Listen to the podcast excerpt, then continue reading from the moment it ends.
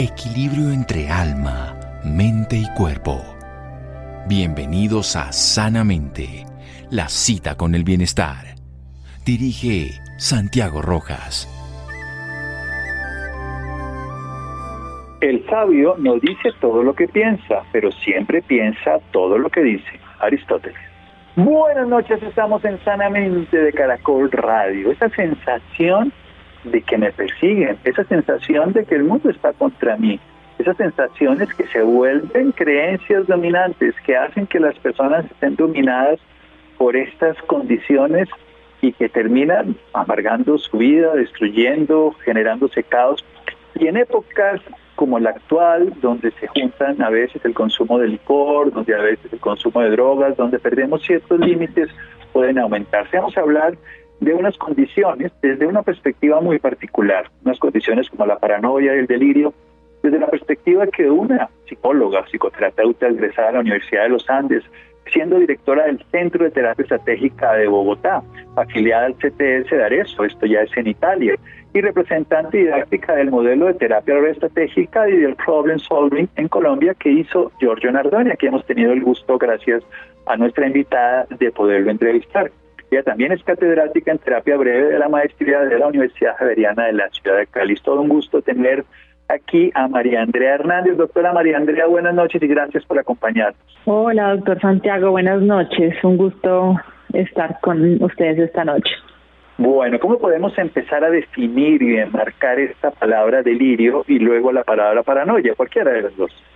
Sí, eh, como dice Robert Ardrey, eh, una creencia secundada muchas veces se vuelve realidad y yo creo que la persona eh, que empieza a vivir una paranoia tiene una certeza o una convicción que en sus efectos terminan construyendo su propia realidad.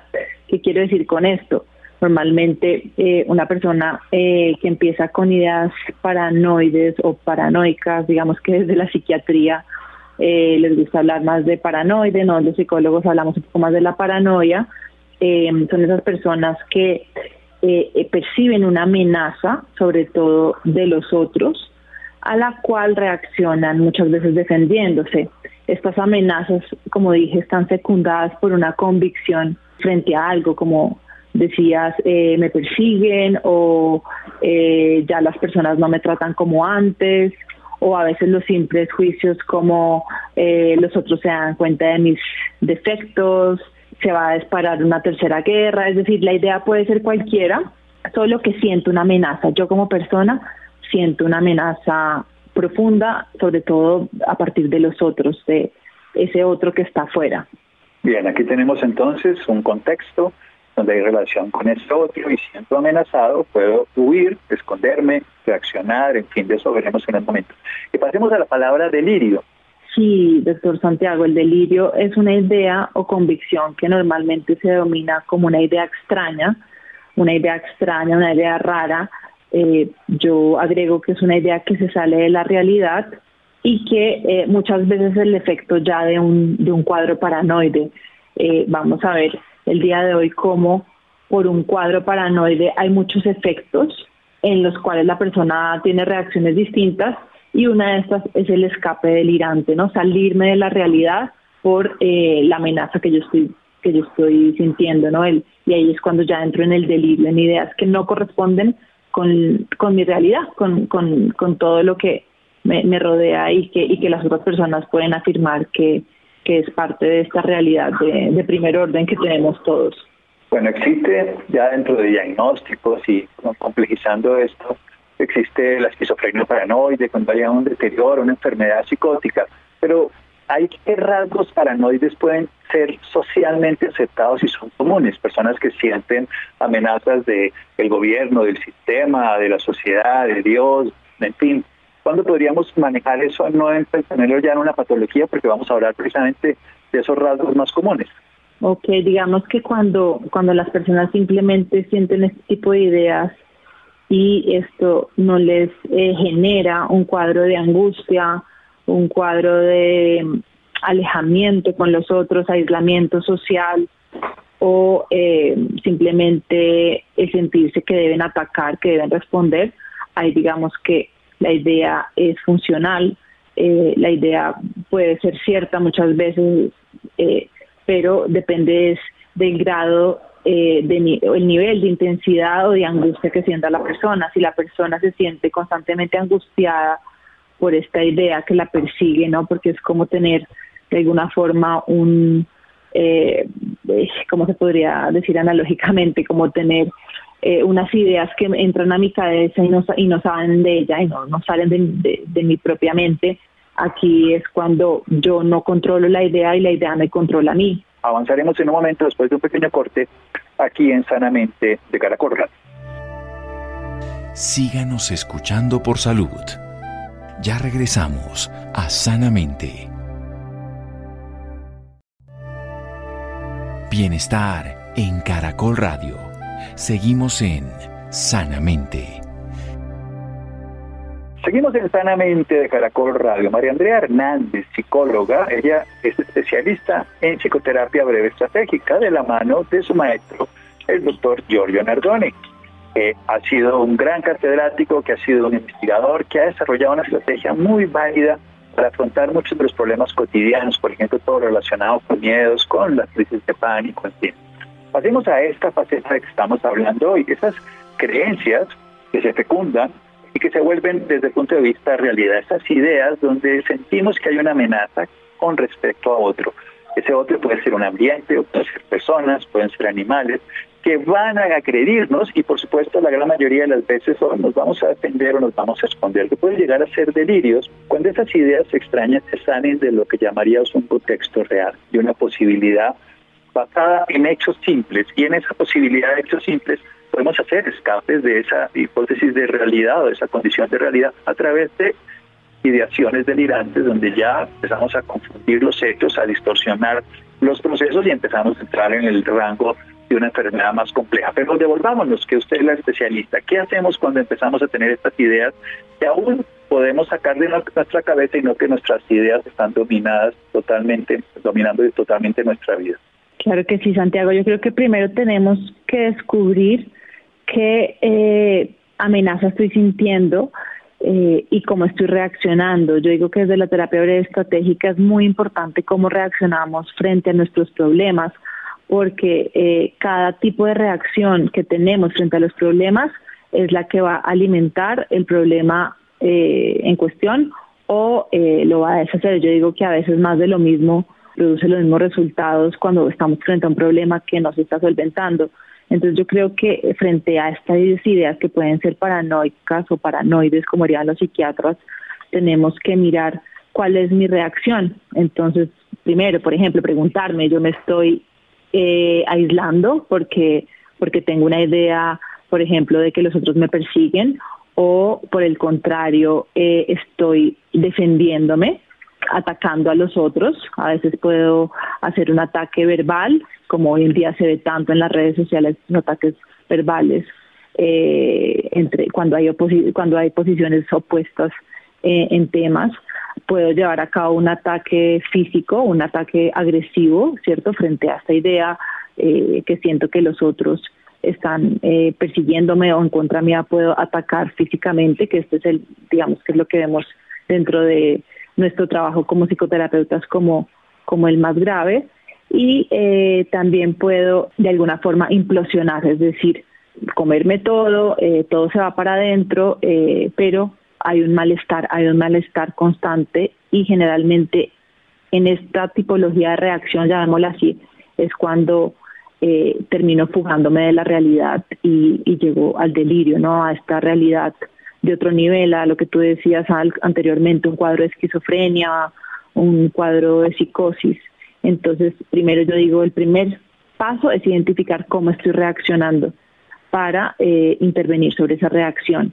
Bueno, ¿y cómo intervenimos? Digamos, podemos, como bien nos dice, implosionar y podemos entrar en un cuadro de gigante o podemos simplemente fortalecer nuestro sistema de defensa, de protección, estar doblemente seguro, levantarnos tres veces por la noche a ver que nos están, van a entrar, eh, generar una cantidad de respuestas emocionales, afectivas, agresivas. ¿Qué hacemos? ¿Qué hacemos cuando nos empezamos a dar cuenta que estamos reaccionando, hiperreaccionando, sobredimensionando el proceso? Ok, frente a una reacción eh, llevada un poco a, la, a la rabia, a, atacar al otro, a defenderme, yo creo que tenemos que entrar.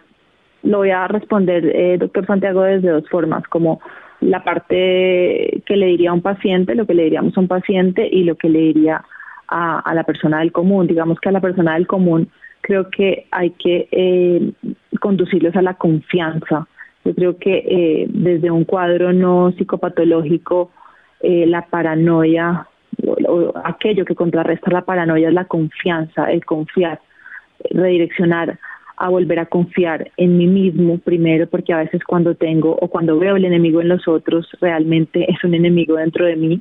Entonces, eh, reivindicarme con ese enemigo, volverlo aliado, reivindicarme en el juicio o en lo que pueden estar pensando, haciendo, diciendo los otros. Eh, yo haría un llamado como a, volver a confiar en, que las cosas pueden salir bien, porque es que a veces no es un enemigo de alguna forma eh, llevado a un individuo, sino también puede ser una persona que se siente enemiga del destino, eh, el destino me, va, me las va a jugar, o Dios, ¿no? Una entidad que no está aquí, Dios la, la tiene contra mí. Entonces también esas personas que a veces piensan que todo va a salir mal, que el destino no está a su favor, que en el futuro eh, solo hay fracaso, ahí muchas veces el enemigo más que afuera está dentro. Entonces yo creo que nos tenemos que reivindicar en la confianza con nosotros mismos, en la confianza con los otros y con el mundo eh, desde una posición un poco más global. Y ya en, en la, digamos que en la terapia, eh, desde la terapia estratégica tenemos que llevar a indicaciones muy sutiles al comienzo, muy sutiles al, comienzo para que la persona vaya rompiendo la creencia de que hay un enemigo, porque a la larga también la paranoia es sentir que, hay enemigos, eh, lo reitero, o dentro de mí, o, fuera, o en el destino, o eh, en el gobierno, como decías, o en la policía, o en las personas de mi trabajo, y eh, de a poquito ir a desmontar la creencia desde, desde la psicoterapia. Desde la terapia estratégica, nosotros eh, solemos usar, porque es difícil llegar y decir, te convenzo de que esta idea no es así, ese te quiero convencer desde la voluntad que eh, eh, las personas de tu trabajo no están en contra tuya, que sí valoran tu trabajo. Cuando hay una idea ya muy enraizada de mucho tiempo, es difícil convencer. Convencer simplemente sería como el consejo que da el vecino, que da el amigo, la, la hermana, como no, seguramente a ti eh, nadie la tiene contra ti en tu trabajo, pero para una persona que ya está en un cuadro eh, y que viene a terapia, que viene a un proceso psicológico, psicoterapéutico, hay que ir muy despacio para desmontar esta creencia. Por ejemplo, hay una técnica bastante em, útil que nosotros empleamos para desmontar eh, las creencias y le decimos a la persona que va a buscar todo tipo de indicaciones la llamamos la técnica de, buscar las indicaciones o búsqueda de las señales de rechazo, y la persona va a buscar las indicaciones en su contexto, por ejemplo, laboral, con este ejemplo de que todas las personas están en contra de ella o de él.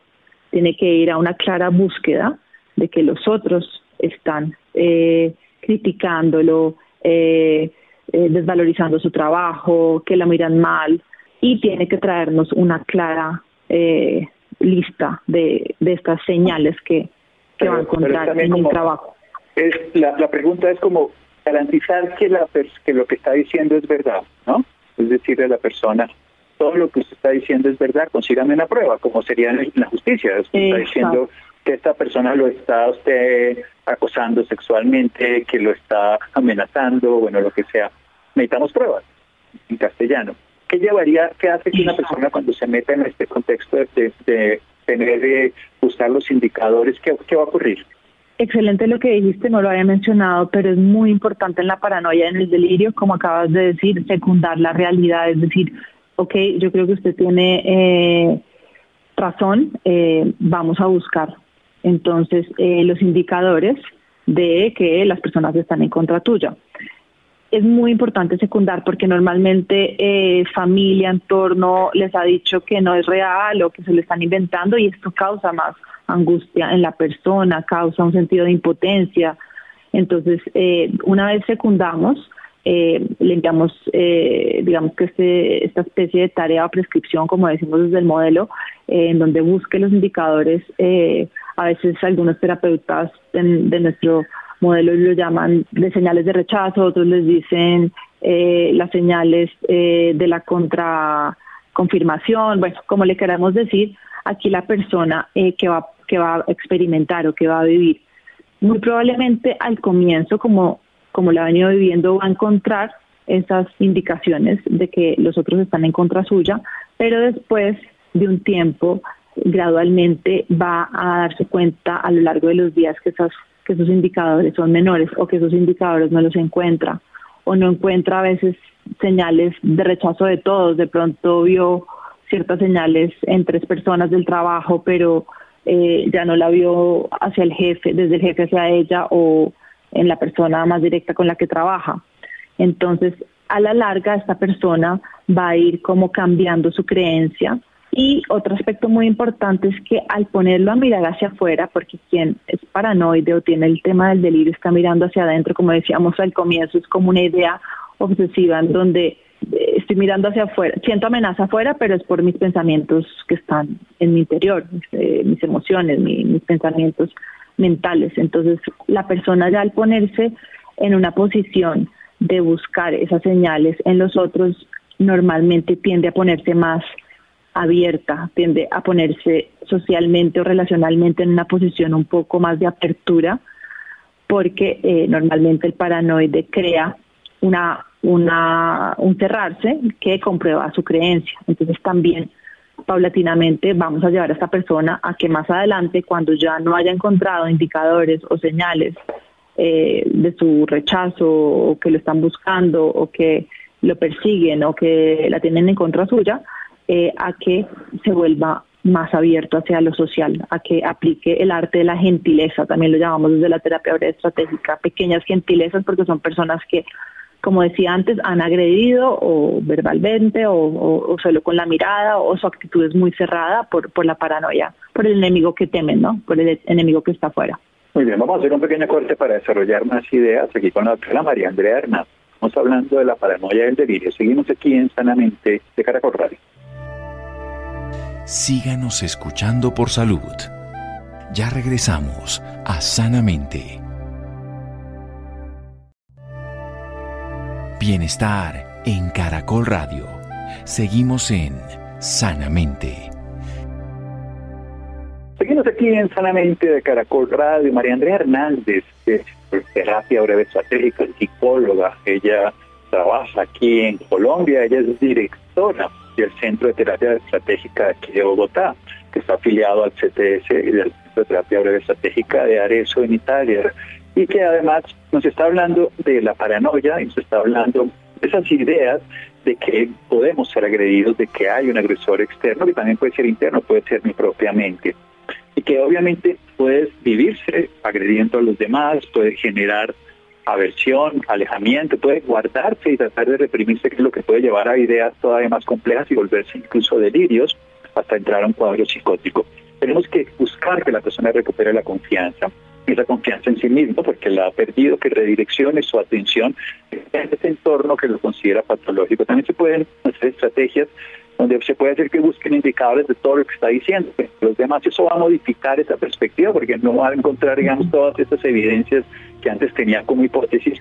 Y además de que le secundamos la idea y la acompañamos en ese proceso, porque solamente la familia lo rechaza, le ha criticado, le ha molestado o le ha dado consejos que no han servido, entonces hay una, una apertura, un arte de la gentileza, como lo está describiendo la doctora María Andrea, donde va a cambiar precisamente ese aislamiento, esa sensación de ser más vulnerable estar por fuera de todos para acercarse a los demás, cosa que ya gana en relación con las demás personas. Muy bien, seguimos entonces, doctora María Andrea, ¿qué más podemos hacer? Sí, eh, frente a lo que hemos dicho hay algo muy importante que quiero eh, exaltar, que es como ese círculo vicioso del paranoico, ¿no? El paranoico tiene la certeza, por ejemplo, al entrar a una sala de espera, de que va a caer mal, de que lo van a mirar mal, entonces el paranoico entra, eh, no mira a los ojos, no saluda, eh, se encierran su capucha, se trae un capucho y evidentemente pues las personas se voltean y, dicen eh, esta persona no saludó, entonces no hay saludo de parte de los otros, lo miran mal y aquí es cuando el paranoico paranoide confirma su propia creencia. Entonces, ¿a qué voy con esto? Es la profecía que se autocumple porque yo tengo la creencia de que voy a caer mal o voy a una fiesta, ¿no? Eh, siento que no va a ser mi contexto, que para que me invitaron, que yo igual pues nunca le gusto a nadie o no le caigo bien a nadie o no soy interesante para nadie, tengo esa creencia, ese enemigo dentro que hemos hablado, eh, me cierro, no hablo, eh, no, no miro, ayer me decía una paciente de 45 años, yo salí por primera vez eh, a una fiesta hace poco y realmente me cerré, no hablé y pues en efecto pues no conoció a nadie porque estamos como como en ese momento de, que salga y, pueda conseguir una, una, una pareja pero ella tiene la creencia eh, rígida de que ya a esta edad no se puede y realmente desde nuestras creencias o construimos para que las cosas se puedan o, realmente construimos para que no se puedan. Entonces el paranoide confirma su creencia porque sus actitudes terminan siendo de como esta persona de la sala de espera, de, cerrarse, de no mirar, de no saludar. Por eso es tan importante, eh, como decíamos ahora, como te decía ahora, por Santiago, eh, el arte de las gentilezas, muy a veces se aplica o, lo inducimos a que lo hagamos adelante, no a que la persona una vez no ha encontrado sus indicadores más adelante pueda emplear este ser más gentil, más querido, como decimos acá en Colombia, y acercamientos distintos, porque el paranoide ha generado una barrera en lo relacional la amenaza es relacional, así como nosotros los psicoterapeutas vemos que a veces lo relacional es, es, un, es un ganar, es, un, es una ficha que nos puede servir para estar mejor, el paranoide al contrario lo bloquea. Como hablábamos antes, al, al, al darle a una persona que está eh, sufriendo de, de, este cuadro eh, la técnica de buscar los indicadores que le señalen que que las personas están en contra suya, esta persona no los va a encontrar. Esto a la, a la larga es una prescripción que nos llamamos desde el modelo paradójica. Eh, es una, hay un efecto contradictorio en la persona, es decir, más lo busco, menos lo encuentro. Y ahí es cuando cae la creencia, cuando se rompe la creencia eh, patológica. ¿Qué más podemos emplear? Digamos que hay personas que tienen una paranoia donde no es necesario darles indicadores o que busquen indicadores, perdón, de, de las señales de rechazo, de las señales del enemigo, sino que simplemente hay una rabia, ¿no? Hay una rabia alimentada, por ejemplo, eh, la tengo contra todos los enfermeros eh, de mi hospital o lo tengo contra todos los policías de mi ciudad y son personas que se enojan eh, muy de la nada, llamémoslo así, o eh, se enojan rápidamente con este grupo de personas, es lo que yo llamo a veces la paranoia unipersonal, ¿no? Contra un grupo de personas específicas que ellos sienten que han sido injustas o malvadas. En las clases, en la política existe esto muy frecuentemente, o sea, esto es grave, lo que hagan esto va a estar siempre mal, lo que hagan los de este lado va a estar siempre bien. Y eso es socialmente aceptado, aunque haya esta patología como lo describe. Adelante, doctor. Sí, eh, hoy en día creo que la paranoia eh, es un cuadro muy proliferado porque estamos con creencias eh, bastante extremas últimamente. Como dices tú, en la política estamos mucho más polarizados que en otras épocas, no solo en Colombia, se puede ver en Estados Unidos, en, Europa. Entonces la polarización crea más choque o está creando más choque entre nosotros, entre la humanidad y eh, a veces esta paranoia unipersonal, como, como le decimos, puede ser hacia el gobierno, ¿no? Este gobierno eh, malo bien eh, nos va a traicionar o este gobierno malo bien nos va a quitar nuestras privaciones, nos, nos, va a quitar nuestros derechos, nuestros, nos va a privar de libertades, etcétera. Aquí a veces se muestra una rabia, una rabia exaltada contra este grupo de personas y nuestra tarea como psicoterapeutas es canalizar esta rabia. ¿Cómo se canaliza la rabia? Una de las técnicas que más me gusta usar, no solo para este tipo de cuadros, sino para muchos cuadros en donde veo que el paciente necesita canalizar esa rabia, que esa rabia defluya, que sea como ese, ese dique que no se rompe cuando el, cuando el río se sale, sino que se canalice. Eh, le vamos a pedir a las personas cartas, cartas normalmente a mano, pues hoy en día también se puede de forma digital, pero cartas en donde la persona ponga por escrito, eh, querido tal o queridos policías de la ciudad o querido gobierno, y canalice todo lo que siente hacia este grupo de personas, eh, que ponga por escrito todo lo en lo que no está de acuerdo, todo lo que rechaza, y eh, asimismo se dé cuenta que, que puede asumir posiciones más flexibles, ¿no? Cuando canalizamos la rabia o la culpa por escrito, vemos nuestras emociones desde afuera y nos volvemos más flexibles eh, ante, ante nuestras posiciones rígidas. También hacemos conciencia de, ¿no? de toda esta rabia que cargo durante el día y que pues crea, como lo decía antes, esa profecía, porque ando rabioso por todos lados, pues también recibo ese mismo trato de los otros. Sí, así que desde una perspectiva, pues tener la sensación de que los demás no me quieren, termino actuando de una manera que les permite tener esa idea aunque antes no la tuvieran.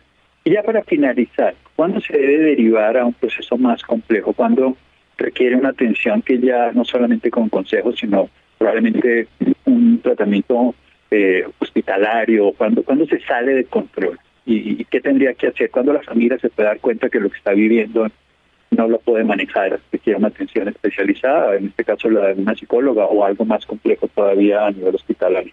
Sí, eh, yo aconsejo eh, acudir a un proceso psiquiátrico cuando los delirios, como decíamos al comienzo, que son esas ideas que se salen de la realidad, están eh, fuera del control de la persona, en donde la persona puede hacerse daño a sí misma o a su familia, es importante eh, acudir a un proceso psiquiátrico o hospitalario eh, para, de alguna forma, primero frenar esa posibilidad o ese riesgo a través de, la farmacología. Yo he tenido la oportunidad de trabajar con bastantes psiquiatras. Creo que psiquiatras y psicólogos somos una colaboración, no tanto una oposición, sino una colaboración y, y a veces desde la terapia estratégica nos llegan o, me llegan al centro medicados para levantar esa medicación y acudir con las herramientas de las que hemos hablado o al contrario, eh, siento que primero la persona debe recibir un tratamiento farmacológico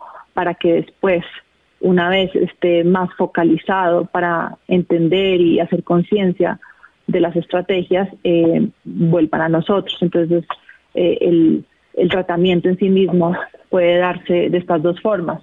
En este sentido, la familia eh, puede reconocer que la persona está, cuando la persona está en un grado de realidad distinto, eh, puede acudir a este, a este tipo de tratamiento eh, farmacológico o una institución que entienda de trastornos mayores, de que trate trastornos mayores, trastornos severos o llamémoslo trastornos psiquiátricos para recibir una, una, una pronta atención. También yo recomiendo mucho a las familias evitar en un primer momento contradecir lo que el paciente o la paciente está diciendo en sus ideas que son salidas pues de, de contexto, sino secundarlas, darles un poco ese espacio en la casa para que lo hablen, para que lo saquen, porque asimismo esto puede equilibrar al paciente o al menos bajar este, estas crisis para poder llevarlo luego al, al especialista, ya sea al, psiquiatra, al psicólogo o a una institución que, que trabaje trastornos mayores,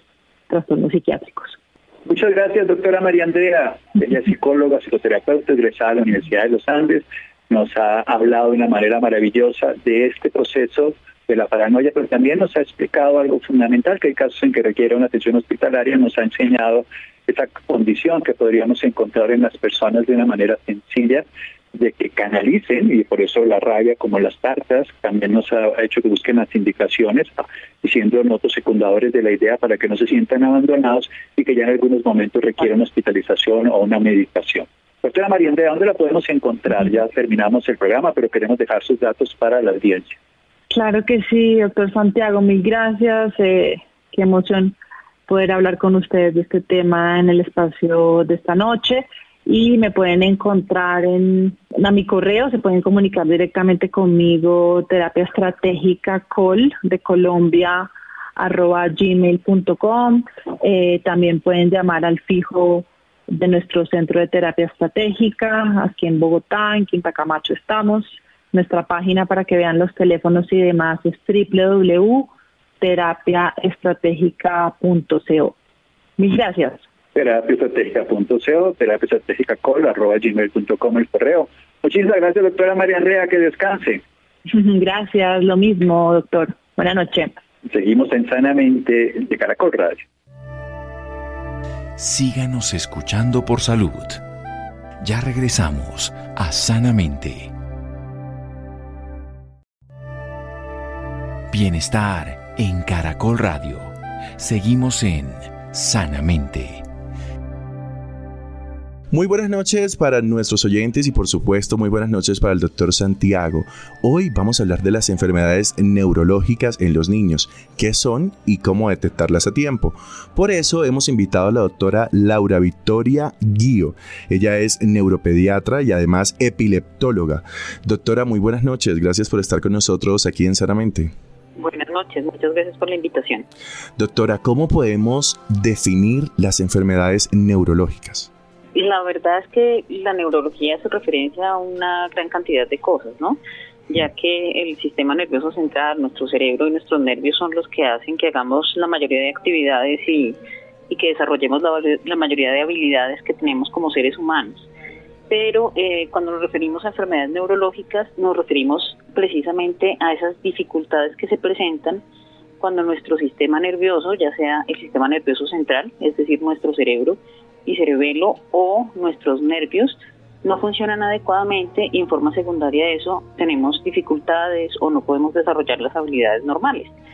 Esas afecciones pueden aparecer a cualquier momento de la vida y pueden ser desde tan temprano como desde que nacemos o hasta que estamos viejitos. Entonces realmente eh, es una extensión muy grande de enfermedades que se reflejan en nuestras dificultades para desarrollar las actividades habituales. Doctora, ¿qué puede ser una señal de alarma de que nuestro hijo o un familiar o un niño que conozcamos esté de pronto teniendo una enfermedad neurológica? Precisamente como nuestro sistema nervioso central nos permite el desarrollo de habilidades, siempre es muy importante que estemos pendientes del desarrollo de los niños. Yo sé que todos eh, sabemos que existen programas de crecimiento y desarrollo en donde se hace un seguimiento de la evolución de los niños, de cómo van aprendiendo las actividades acorde a su edad. Pero ese desarrollo que sabemos que varía un poquito entre una persona y otra, siempre tiene unos parámetros eh, dentro de los cuales, o unos tiempos dentro de los cuales la mayoría de seres humanos desarrollamos esas habilidades. Realmente nosotros vemos como a ningún niño le enseñamos a hablar o le enseñamos a caminar en realidad, sino que todos por imitación, por ver a los demás seres humanos que nos rodean y por la estimulación normal que nos hacen, aprendemos más o menos sobre las mismas edades a hacer todas estas actividades. Pero si hay un niño, si hay una persona que conocemos que no hace ese desarrollo dentro de los tiempos esperados, eso es algo que nosotros llamamos una bandera roja o un signo de alarma. Si vemos que un niño no está aprendiendo, ya sea en su movimiento, en habilidades motoras, en su lenguaje, en sus habilidades de socialización o de relacionarse con otras personas, si no está aprendiendo dentro de los tiempos habituales de los demás, es un signo de alarma y eso nos debe llamar la atención. Debe indicarnos que de pronto algo no está funcionando como quisiéramos y es importante que consultemos rápidamente para poder detectar dificultades y ayudar lo antes posible. Doctora, ¿podríamos nombrar algunas de estas enfermedades neurológicas como para que los oyentes les quedara un poco más claro? Claro. Por ejemplo, eh, las personas que no desarrollan sus habilidades de lenguaje y de socialización normalmente son personas que pueden tener enfermedades como el autismo o el trastorno del espectro autista, que son aquellas personas que, aunque pueden desarrollar habilidades motoras normales, muchas veces su desarrollo tanto de lenguaje como de socialización son diferentes y les dificultan mucho el desarrollo en la vida. Aunque todos son espectros, ¿no? No hay una sola enfermedad, sino que siempre hay grados diferentes de severidad.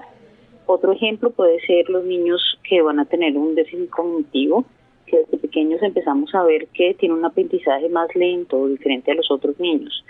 O niños, por ejemplo, con alteraciones de movimiento que no logran moverse normalmente, ya sea por un daño en su cerebro o por una enfermedad genética que podrían tener enfermedades como la parálisis cerebral o algún síndrome genético que hagan que sus movimientos sean más débiles.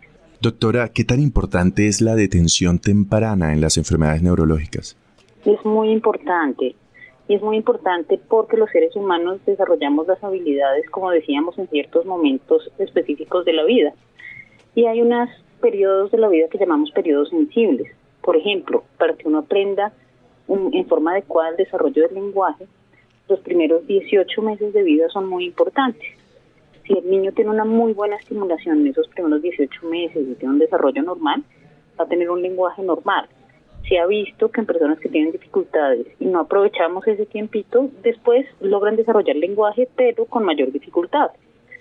Eh, entonces, entre más temprano detectamos que alguien está demorándose o presentando alteraciones en su desarrollo, más temprano podemos hacer una intervención con terapias o buscar qué enfermedad está causando el problema, tratarla a tiempo y mejor va a estar esa persona. Es muy importante que recordemos que los seres humanos no nacemos ya completos, no, no nos hemos terminado de desarrollar al nacer, sino que nuestro cerebro y nuestras habilidades siguen creciendo en forma muy notoria los primeros dos años de vida y siguen creciendo muchísimo hasta los siete años entonces, si logramos detectar tempranamente una alteración, hay una oportunidad gigante en esos primeros años de vida de poder hacer un tratamiento para que la persona logre un desarrollo mucho mejor, para tratar a tiempo la enfermedad y que cause menos daño, o incluso algunas enfermedades se pueden curar de las que podemos detectar en esos tamizajes o en esos primeros momentos de nuestras vidas. Doctora, la buena noticia es que entre más rápido detectemos esta enfermedad, quizás mucho más rápido se le va a dar tratamiento. ¿Y cuáles serían esos tratamientos? Hay varios tratamientos, hay muchas enfermedades que se manifiestan en esos primeros años de vida. Algunas enfermedades incluso tienen tratamientos curativos o que evitan problemas. Un ejemplo de los principales que tenemos es el hipotiroidismo. El hipotiroidismo es un problema de la hormona de la tiroides que es muy frecuente en Colombia por factores ambientales y genéticos que pueden causar, si uno no lo trata, que un niño que nació normal, cuando crezca sea una persona con un déficit cognitivo o un retardo mental moderado a severo. Pero si lo detectamos temprano, si vemos ese niño que está demorado en su desarrollo, que duerme más de lo normal y hacemos el estudio, y detectamos que tiene la enfermedad y se empieza el tratamiento, que en ese caso en específico, por ejemplo, es la suplencia con levotiroxina, va a ser un niño totalmente normal. Y hay varias enfermedades que si se detectan en esos primeros meses o años de vida y tratamos a tiempo, son la diferencia entre que sea un adulto normal o un adulto con una discapacidad. Entonces realmente hay muchas enfermedades donde el cambio es dramático. Hay muchas otras enfermedades en las que lamentablemente no tenemos tratamiento, pero sí se pueden hacer tratamientos para mejorar la calidad de vida del paciente y mejorar su desempeño a largo plazo. Y en ese caso, ¿qué hacemos? Controlar los síntomas y hacer, por ejemplo, intervención por terapias que van a ayudar a que esa persona desarrolle su mejor potencial, aunque tenga alguna dificultad, y tenga una mejor calidad de vida futuro, tanto ese niño como su familia. Doctora, en noviembre la Fundación Liga Central contra la Epilepsia realizó el simposio de TETE, donde precisamente estaban hablando de estas enfermedades eh, neurológicas. ¿Qué encontraron? ¿Qué, ¿De qué conversaron en este simposio que nos pueda dar como algunas, más que alertas, algunas ideas de lo que puede pasar en un futuro o de lo que se está trabajando en estas enfermedades neurológicas? Sí, el simposio de TECTE lo hicimos con la Liga Central contra la Epilepsia de Bogotá y de Cerebrix. Eh, y precisamente estuvo encaminado a dar información tanto a familiares, profesores, eh, personal de los jardines y médicos y personal de salud de primera línea de cómo darnos cuenta cuando un niño tiene alguna dificultad.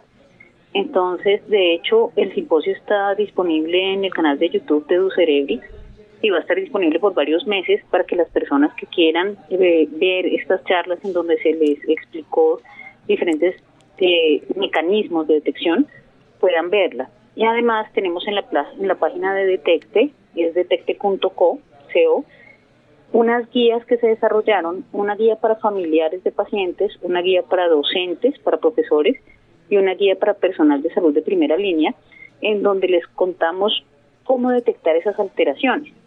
Existen unas tablitas de neurodesarrollo en donde uno eh, sabe, dependiendo la edad del niño o de la niña, más o menos qué debe estar haciendo hacia cierta edad. Por ejemplo, los niños hacia el año de edad deben estar ya caminando o empezando a hacerlo solitos, deben estar ya diciendo sus primeras palabras con sentido, o sea que dicen mamá, papá, agua, eh, deben hacer juegos ya de recoger algo y botarlo al piso y lo botan para que alguien se los vuelva a pasar, sonríen. Entonces, esas tablas permiten que uno sepa más o menos para la edad qué debe estar haciendo. Y si uno tiene enfrente un niño o una niña y no está cumpliendo como con esos desarrollos esperables, eso es un signo de alarma por el cual se debe consultar rápidamente con pediatría y con neuropediatría para poder iniciar un proceso de diagnóstico de qué posible enfermedad tenga y cómo ayudarlo. Entonces, creo que en esas guías van a encontrar muchísimas herramientas que les muestran las tablas normales de desarrollo. Incluso hay varias aplicaciones gratuitas disponibles que uno puede descargar en el celular, en las que uno simplemente coloca la fecha de nacimiento del niño o de la niña y le saca un listadito de que es una lista de chequeo donde uno contesta si hace o no hace lo que le preguntan. Y al final, esa misma aplicación le va a sacar uno una tablita en donde le va a decir el niño está acorde a su edad, está en riesgo porque se está demorando en hablar, por ejemplo, o tiene un atraso del desarrollo porque está muy demorado en tal aspecto. Entonces hay muchas herramientas que no conocemos, que son súper fáciles de usar y que pueden ayudarnos para esa detección temprana y ayudarnos a consultar en forma temprana para poder empezar los tratamientos. Bueno, doctora, muchísimas gracias por estar con nosotros aquí en Sanamente. Muchas gracias por la invitación. Ojalá que esto nos ayude para, para encontrar más tempranamente las enfermedades en los niños y poder ayudar a tiempo. Que así sea. Feliz noche, que descanse. Muchas gracias. Que estén bien. Muchas gracias a Ricardo Bedoya, muchas gracias a María Costa, para es más compañía. Buenas noches.